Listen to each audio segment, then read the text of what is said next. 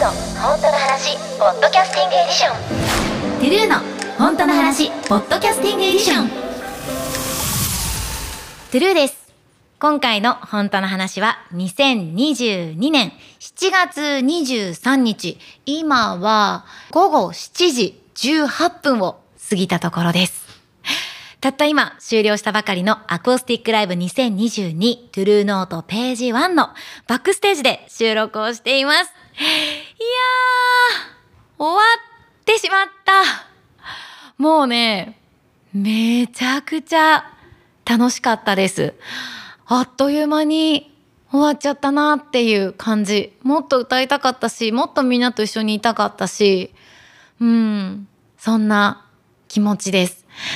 今って声が出せないじゃないですかライブってだからみんなからの気持ちってどのぐらい受け取れてるんだろうって思うこともあるのね。だけど、今回のあの拍手の大きさ、多分、もっと広いところで歌っている以上に、すごく拍手の厚さというか、音量思いの厚さみたいなものがビシビシ伝わってきて、なんか今日全然泣くライブじゃないのにちょっとうるっときちゃったもん。なんか本当にみんなのおかげでこうやって歌が歌えてるなって改めて思いました。本当に。どうもありがとうございました。はい。え帰ったらどうしよう。でも、まず今日の定点カメラの記録映像を見るかな。はい、それではここで今日演奏してくれたパッカッション沼翔さんにいろいろ話を聞いてみたいなと思うんですけどどうでした？いや本当にライブ楽しくて、うん、結構自分の記憶に残るぐらいなんか大切な日になりました。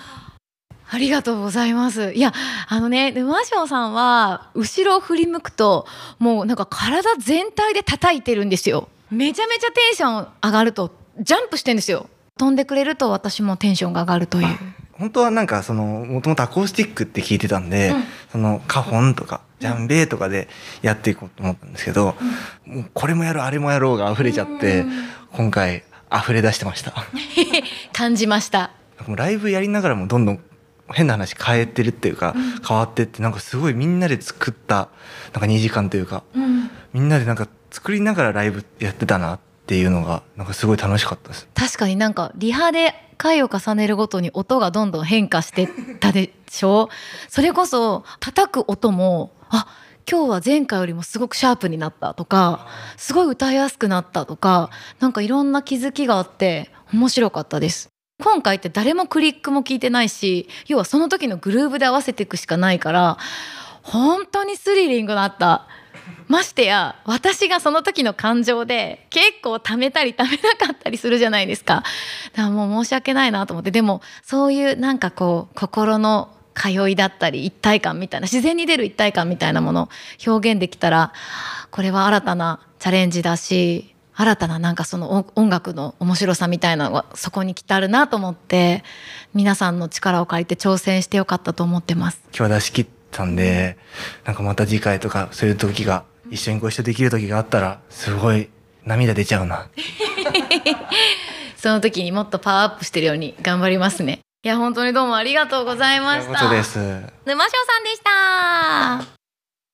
音楽って綺麗に整ってるものだけが正解じゃなくって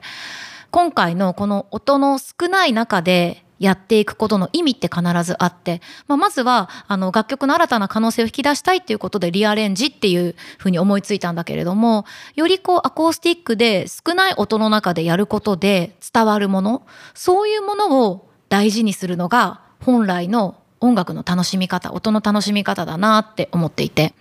なのでイヤモニをしたりだとかクリックを聞いたりだとかではなくて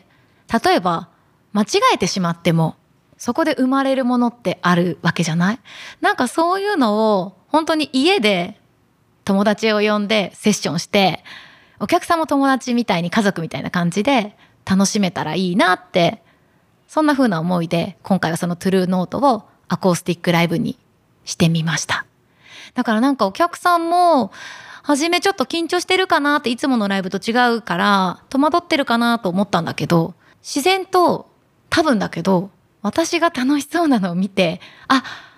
安心していいんだって思ってくれたんじゃないかなって感じました。だからこう、こだわり抜いて新たな挑戦だったけれども、大変なことももちろんたくさんあって、私以上に多分ミュージシャンがみんな大変だったと思うんだけど、なんかこう新たな試みをしてみて、よかったなって、得るものが本当に大きかったなって思います。新曲は、あの以前ファンクラブ内でクリスマスソング作ったりしてて、とにかく新曲いっぱい作ろうと思って、その中の一曲が、あのタイムマシンっていう楽曲で、あのまあ、機会があればこうやってライブでも披露していきたいし、何かね、形にして音源として皆さんの元にも届けたいと思うんだけど、今回で終わりじゃなくて、私の中で気持ちが動いたりとか、新たなこう感情が芽生えた時には、こうやって楽曲作り続けていこうかなと思っているので、今回のタイムマシーンだけじゃなくって、今後も生み出される楽曲、楽しみにしていてほしいなと思います。で、タイムマシーンは、お誕生日楽曲でもあるんですけど、なので、また、いっぱい歌う機会も設けられるのではないかなと思います。え、そして今日はみんなに嬉しいお知らせもできました。え、2023年2月の12日日曜日に NHK ホールで新たなワンマンライブを開催いたします。トゥルーライブサウンドボリューム6エンカウントということで、こういうバンド編成、アコースティックではないフルバンド編成のライブは昨年の11月以来なので、1年3ヶ月くらい経ってるのかな ?2 月にはね。なので、すごく私自身も楽しみです。で、あの、ライブの MC でも、今回のアコースティックライブの MC でも話したんですけれども、アーティストっていうのは止まってはいけない、進化をし続けなきゃいけないものだと思っています。で、今回のアコースティックライブで、皆さん確かな私の進化、新たな私の1ページを、えー見ていただいたと思っています。え次の NHK ホールではさらなる進化を遂げなければいけないと思っているから、そのために今できる努力をすべてやろうと思っています。えーまだね、詳細これからじっくり詰めていくところではあるんですけれども、新たな試み、またたくさんしようと思っているので、私の夢がまた一つ叶う瞬間、みんなに見届けてもらえたらと思います。えー2月12日、来年の2月12日、NHK ホールでお会いしましょう。よろしくお願いします。それではまた次回のポッドキャスティングでお会いしましょう。トゥルーでした。バイバイ。トゥルーの本当の話ポッドキャスティングエディション